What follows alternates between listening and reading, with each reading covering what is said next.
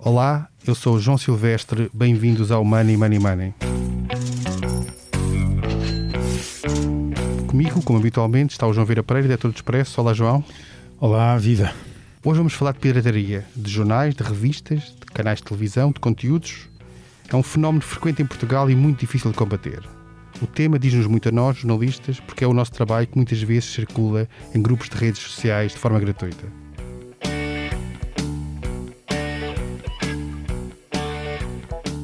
João, tu como diretor do, do jornal, como Expresso, de grande circulação, como é que vês este, este fenómeno que, que tem, há tentativas de o combater, mas que é muito difícil e nós próprios vimos com os nossos próprios olhos como é que, como é que ele se processa?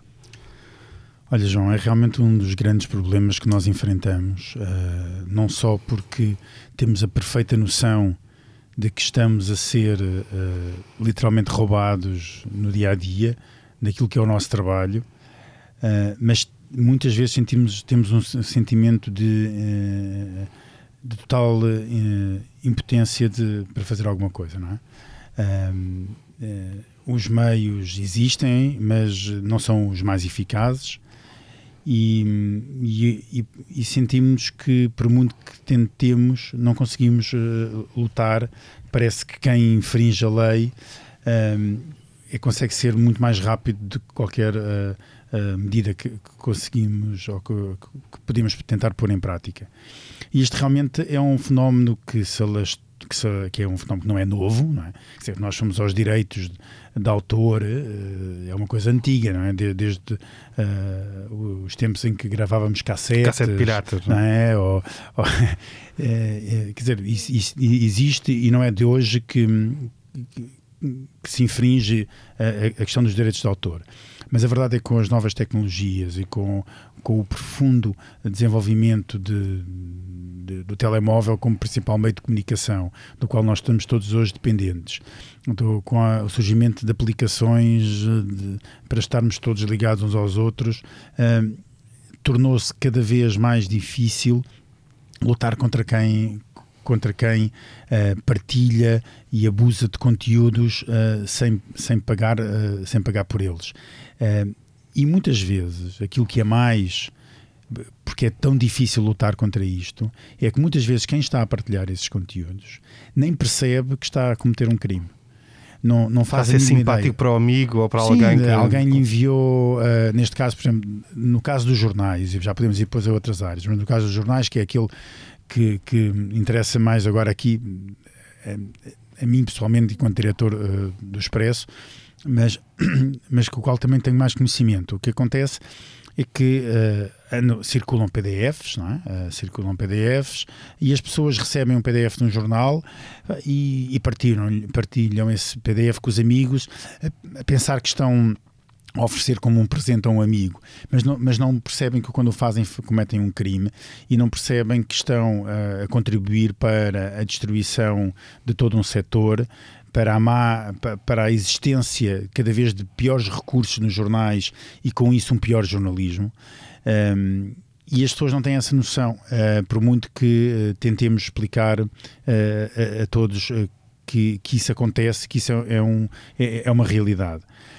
É claro que uh, tentamos e o trabalho, e já lá vamos uh, uh, ao nosso convidado de hoje, que tem um trabalho muito importante nesta área, mas a verdade é que é, é que é muito difícil passar esta imagem às pessoas, porque é muito fácil é muito fácil e é quase impossível detectar quem, quem comete esses.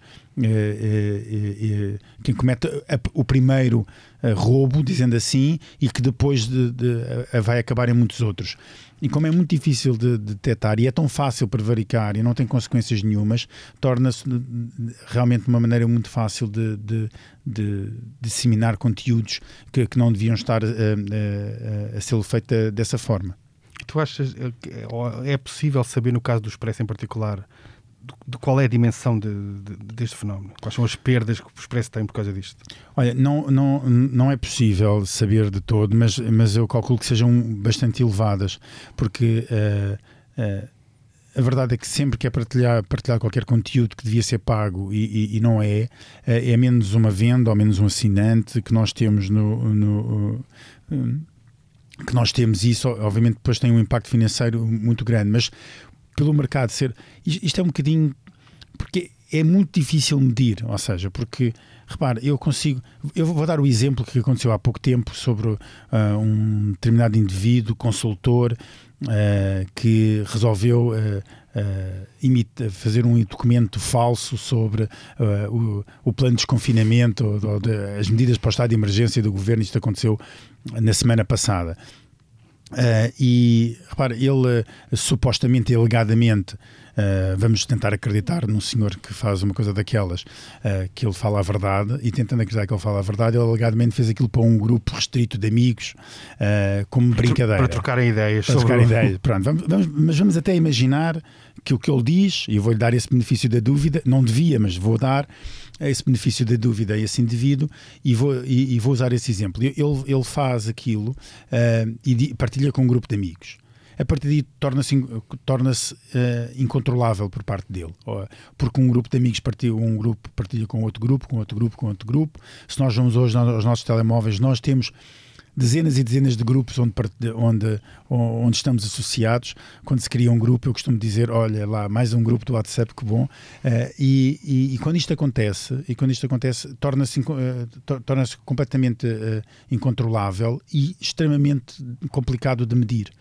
E, portanto, aquilo que é, é, por isso que nós recebemos, não só através do WhatsApp, ou através do Telegram, ou através de, de, de outras, eh, meios, meios, outras apps de comunicação do género, conseguimos, recebemos, e eu continuo a receber todas as semanas, vá lá que deixaram de enviar os PDFs do Expresso, mas continuava a receber PDFs de, de revistas internacionais, de, jornais, de outros jornais nacionais, e, e, e torna-se tão fácil que que é completamente impossível de medir. Falaste do nosso convidado, eu vou-lhe passar a palavra agora. A Carlos Eugénio, que é diretor da Visa Press, que é a entidade que representa as empresas de mídia, direitos de autor, de jornais e revistas, e que há muito tempo trabalha nesta área da, da pirataria e nos direitos de autor. Bem-vindo, Carlos, ao, ao Money Money Money. Olá, como estão? Eu começava por perguntar um bocadinho também aquilo que perguntei ao João, que é, isto é um, é um fenómeno que nós vemos todos os dias, ou vemos muitas vezes, e que é muito difícil de combater. Como é que que armas é que quem tem direitos de autor, nomeadamente neste caso as revistas e os jornais, como é, que armas é que têm para combater uh, a pirataria? Bom, uh, as armas são sempre poucas, não é? Uh, como o João disse, quer dizer, parece que os piratas estão sempre um passo à nossa frente e, e, aquilo que nós vemos diariamente acontecer e ficamos muito tristes com aquilo que acontece e com a falta de discernimento que existe na opinião pública. Uh, ainda há pouco estava, estava aqui a, a escrever um, um, texto onde, onde, onde falava exatamente disto, que é o, aquilo que se passa hoje em dia, como o João tão bem caracterizou, é o, é o síndrome do, do, do Robin dos Bosques, não é? Que as pessoas normalmente têm, que é vamos, vamos roubar aos grandes para dar aos, aos pequenos, vamos roubar a quem tem dinheiro para dar aos pobres.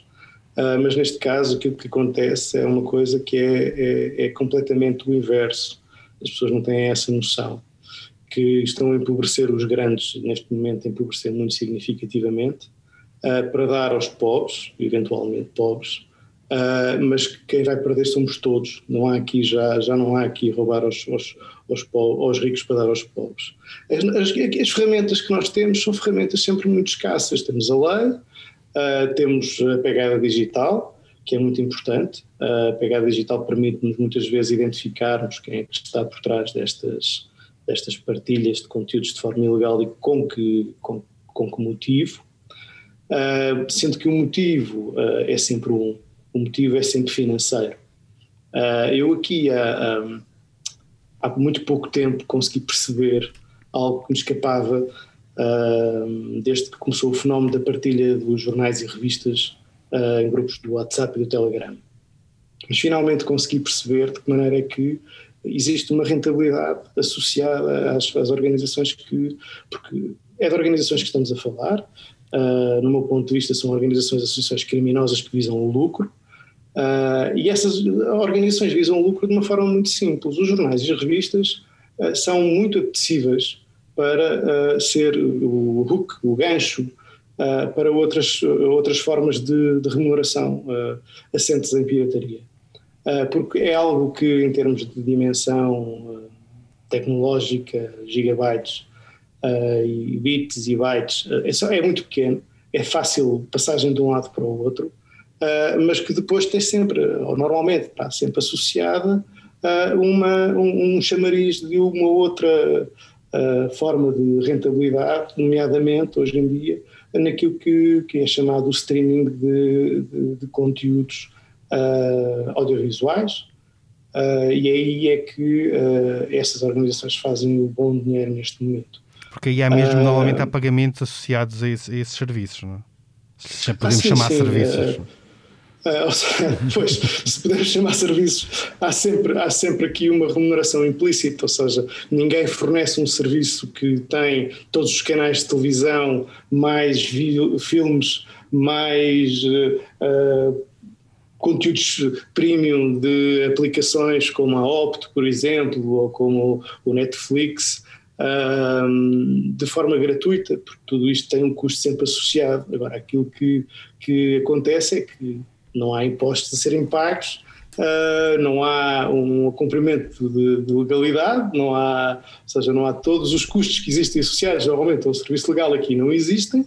Fuga ao imposto, é, o pagamento de imposto é, é o principal uh, disclaimer, no fundo, não é? Uh, e, e, dessa forma conseguem rentabilizar os conteúdos produzidos por terceiros que não veem nada, ou seja, se de outra maneira quando estamos a falar de, de, de sistemas completamente legais, uh, o, o, o, ator, uh, o produtor, uh, a senhora da limpeza recebe a sua remuneração, recebe o seu, o seu ordenado por via dos direitos que são pagos, desta forma ninguém recebe nada, o único que recebe é a pessoa que está a fornecer o serviço e a aproveitar-se do trabalho de terceiros.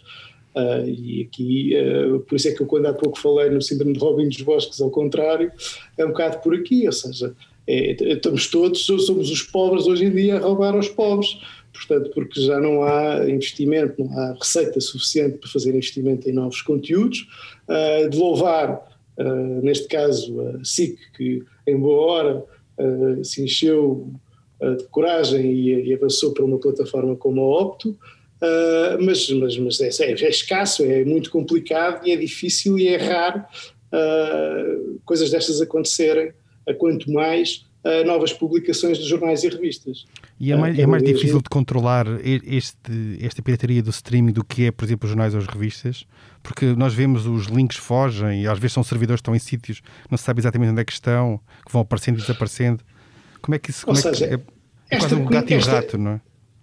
É esta ligação entre os dois, entre os dois mundos, no fundo, que parecem tão dispares, mas, mas tocam-se no que, no que diz respeito à, à, à forma de, distribuição do conteúdo, uh, são, são, ambos são uh, difíceis de rastrear.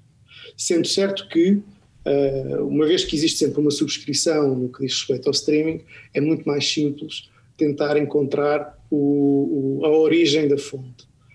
porque, como, como, como já foi dito, a passagem, a repassagem de conteúdos uh, entre, entre pessoas, ou seja, entre uh, grupos do WhatsApp, faz com que seja muito difícil rastrear a origem. Agora, nós temos pistas, nós, nós, nós sabemos uh, quem, de onde pode ter partido a partilha original, isso nós sabemos. Uh, agora, depois saber quem é que está por detrás dessa partilha original nunca é fácil uh, carece um dispêndio de recursos e de tempo uh, muito significativo. E já houve cons consequências legais dos processos em que vocês uh, avançaram por causa destes direitos de autor? Vamos ver, aquilo que nós fizemos enquanto Visa Press, nós interpusemos uma providência cautelar contra o Telegram, em conjunto com a indústria audiovisual, neste caso é outra entidade de gestão coletiva que é a GDIP, Uh, e aquilo que nós requeremos foi que uh, os grupos que estavam a partilhar uh, os jornais, revistas e filmes fossem encerrados pelo, pelo Telegram. temos aqui sempre um problema, já lhes fizemos vários pedidos e eles sempre nos ignoraram porque eles são uma entidade que tem sede nos Emirados Árabes Unidos. Sabemos que são uma entidade cujos capitais são russos e acreditamos que eles andam sempre ali no borderline relativamente à legalidade de, das coisas. aquilo que nós obtivemos para já foi a obrigatoriedade de traduzir o nosso pedido para árabe uh, e que foi enviado para os Emirados Árabes Unidos para tentarem notificar o Telegram uh, das nossas intenções. Uh, estamos a aguardar, porque decorrem prazos legais, estamos a aguardar que nos, que nos seja indicado que responderam ou não e para o processo continuar em andamento. O qual nós acreditamos que o Telegram será certamente condenado. Pois, se vai ou não cumprir aquilo que for emitido pelo Tribunal Português, isso já é outra conversa. É possível saber em Portugal quem é que são as pessoas ou que tipo de pessoas são aquelas que estão na origem da partilha destes conteúdos, quer de jornais e revistas, quer do próprio streaming?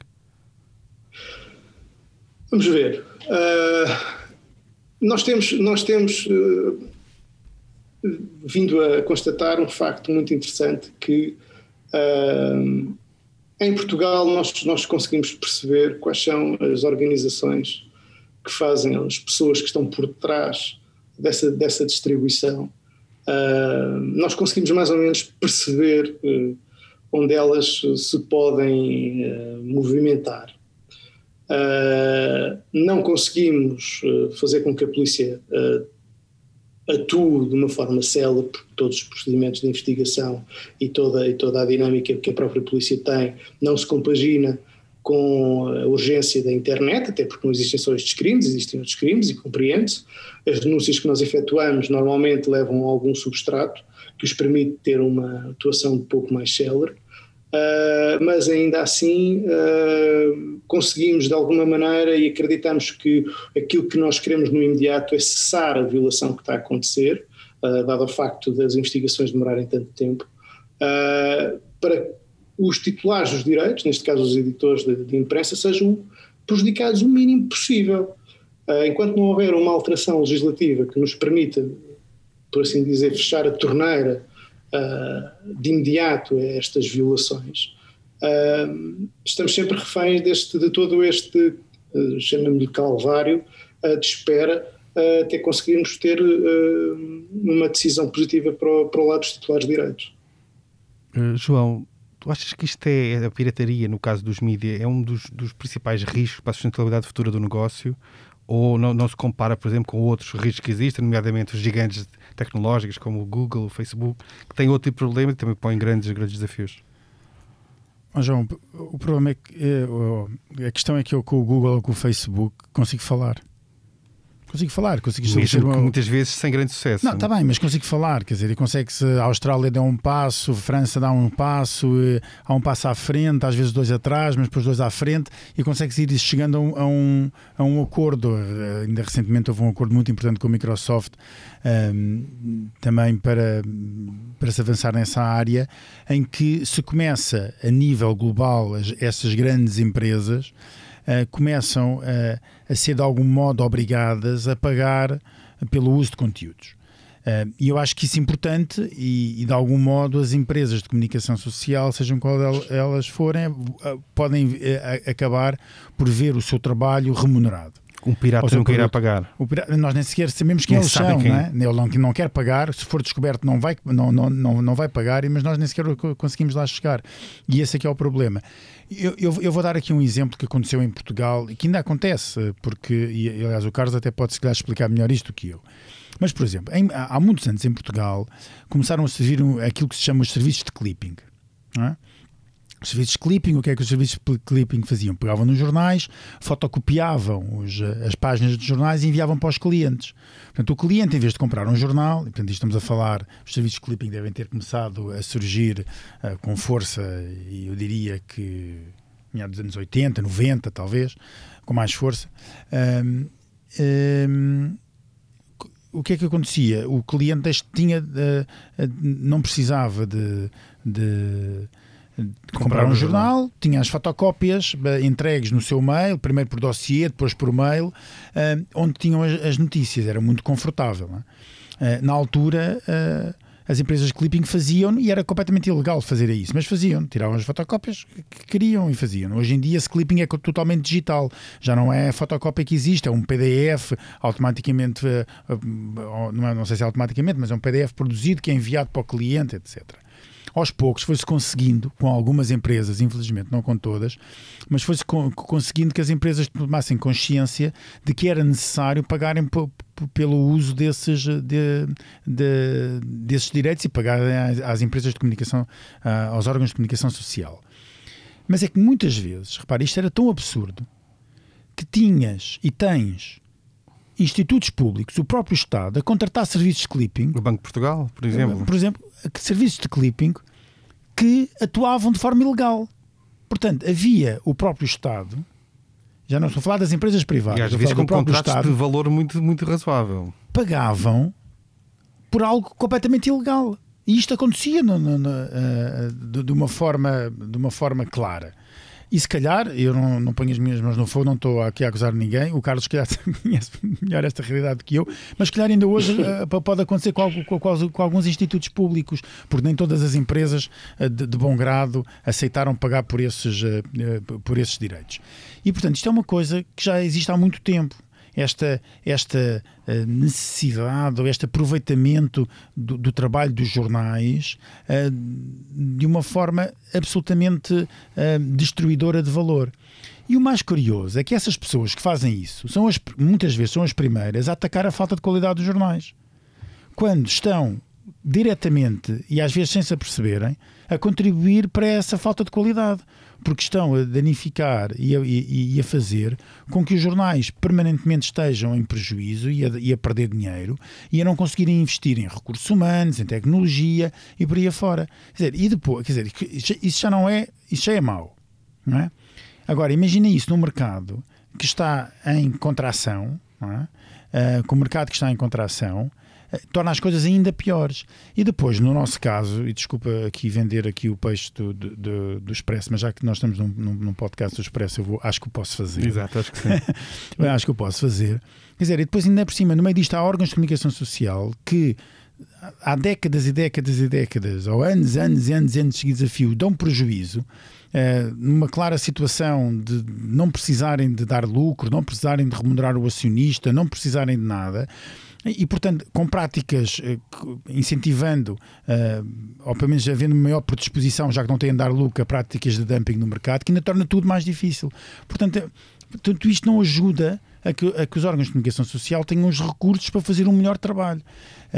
E eu acho que uh, era obrigatório haver uma tomada de posição pública forte por parte das autoridades competentes, nomeadamente por parte do governo, uh, uma tomada de posição muito forte sobre estas questões, uh, quer, quer no enquadramento legal, quer, quer às vezes só na, na, na opinião pública, porque, porque isto é, é realmente um, um, uma situação invisível para, para a maior parte das pessoas mas que causam um dano absolutamente visível depois naquilo que é, uh, que é o trabalho do dia a dia dos órgãos de comunicação social.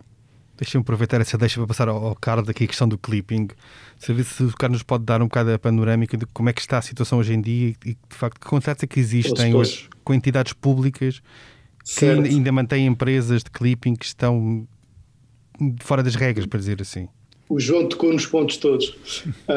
um, É verdade. Uh, até há bem pouco tempo havia, por exemplo, uh, uma organização um, universitária do Estado que estava a contratar um serviço a uma empresa de clipping que não estava licenciada para o fazer.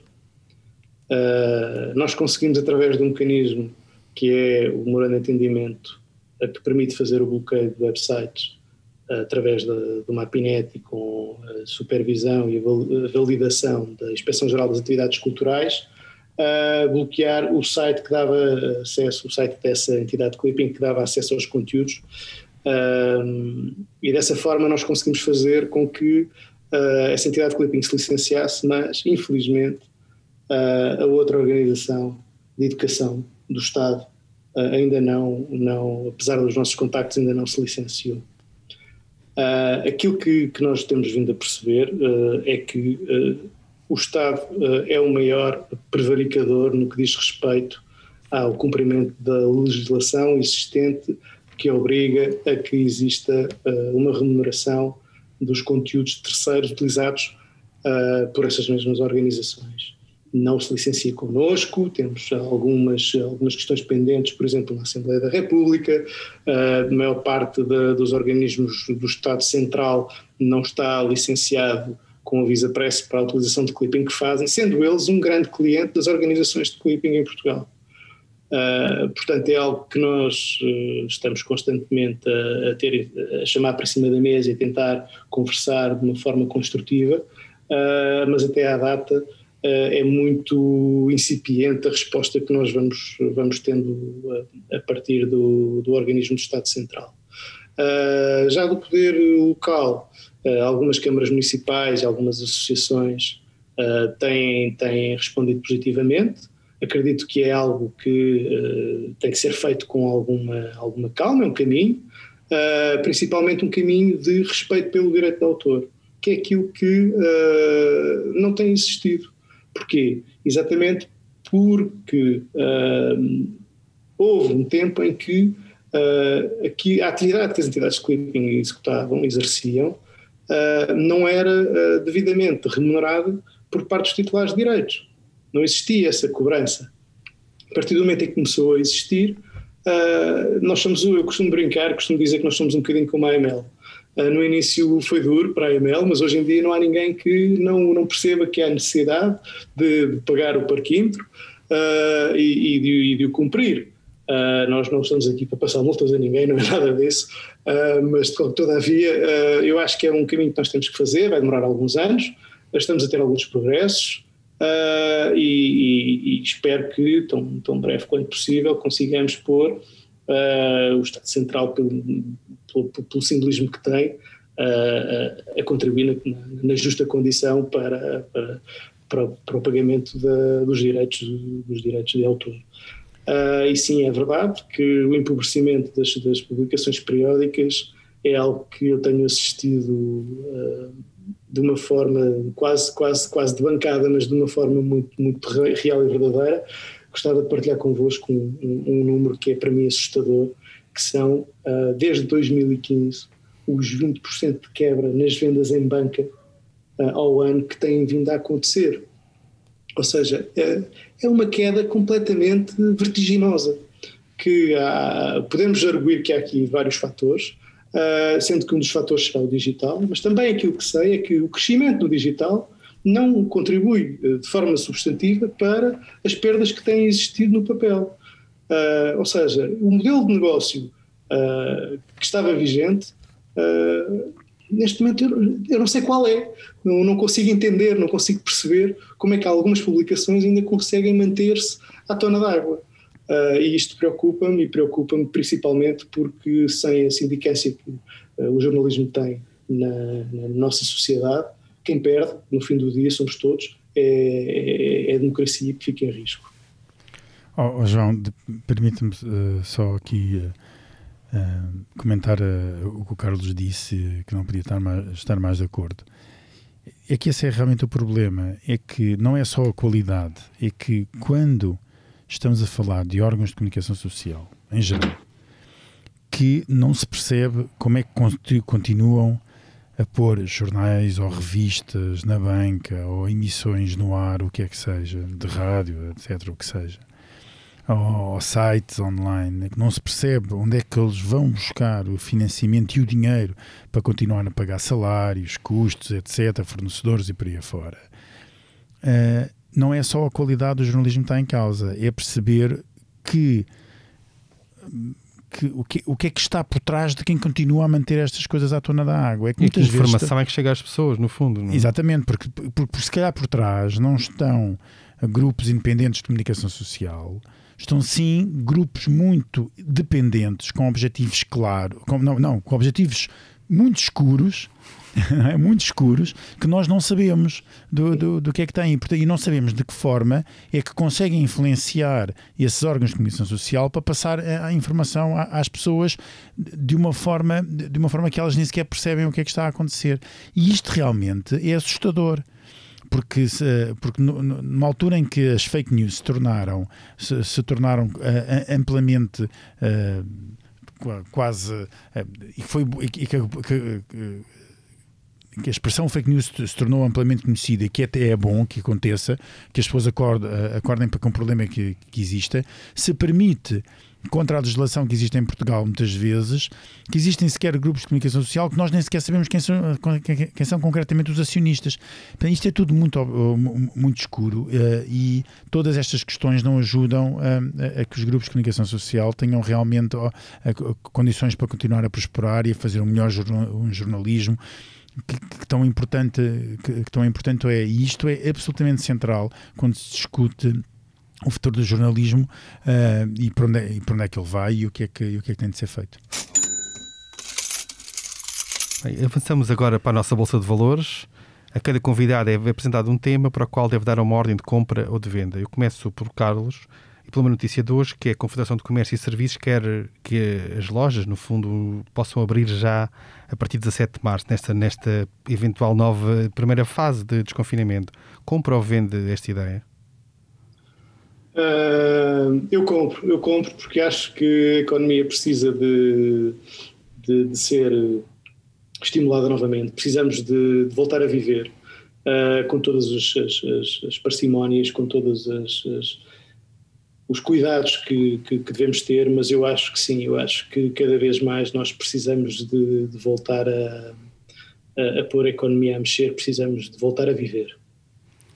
João, depois da TAP temos a Ground Force em grande, grandes dificuldades e o, o, acionista privado da Ground Force, que tem pouco mais do que 50%, dava e punha como hipótese haver uma nacionalização da empresa. Compras ou vendes esta solução? Olha, isso é uma situação uh, extremamente complicada. Um, eu, eu acho que vou, vou vender essa, uh, essa situação, essa hipótese. E vou vender pelo seguinte: é porque nós estamos ainda a pagar uh, o problema todo da TAP. Ou seja, uh, a TAP não, não houve uma solução do problema da TAP. Pelo contrário.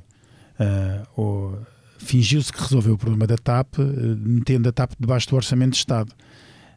nós já escrevemos o expresso e que a TAP custa ou tem perdas de 80 milhões de euros por mês. 80 milhões Quase de euros. Quase 3 milhões por dia. Não? É uma coisa absolutamente inacreditável com uma empresa que tenha um prejuízo de 80 milhões de euros por, por, por mês. E nós não sabemos quando é que vai deixar de ter esse prejuízo, porque mesmo que a TAP continue a voar, comece a voar a partir da manhã, que não vai acontecer, mas, vamos imaginar que existe uma normalidade no início do próximo ano. Nós não sabemos em que condições é que a TAP vai, vai conseguir operar, nem sabemos em que condições é que a TAP vai ter alguma rentabilidade, nem como é que vai, vai estar o, o, uh, o mercado do, do, do, do transporte aéreo. E, portanto, quer dizer, já chega a, a, a, o Orçamento de Estado pagar, pagar a, a, TAP. Eu acho que o Orçamento de Estado não precisa de pagar mais uma empresa, nomeadamente a Ground Force, quando a própria TAP já tem uma empresa de handling. Ok? Pronto. E portanto não é. Não Embora é... seja acionista aqui também da, da Ground Force. Está bem, é acionista da Ground Force, mas não é acionista maioritário. O acionista maioritário é privado. E depois existe outra empresa que pertence exatamente à TAP. Portanto, eu não acho que seja que, que, seja que essa uh, nacionalização seja necessária. E vou dizer aqui alguma coisa que, que é bastante polémica para muita gente, mas vou dizer, quer dizer, há, há empresas que vão ter de morrer. Como já há muitas empresas que morreram devido a esta pandemia. E, e vamos ter de, de pensar que, que, que, o Estado o que tem de fazer não é nacionalizar essas empresas e mantê-las de forma artificial. O que tem de fazer é garantir que quem, infelizmente, perde o seu emprego tem os apoios do Estado necessários para que a sua vida não seja destruída de um dia para o outro. Eu acho que esse é que é o papel do Estado e não o de andar a nacionalizar empresas. E com isto terminamos. Foi o 59 episódio do Money Money Money. A edição esteve a cargo de Ruben Tiago Pereira. Não se esqueçam, enviem-nos questões e sugestões de temas para o e-mail economia.expresso.empresa.pt. Até lá, tome muito bem conta da sua carteira e proteja-se o melhor que puder. Money,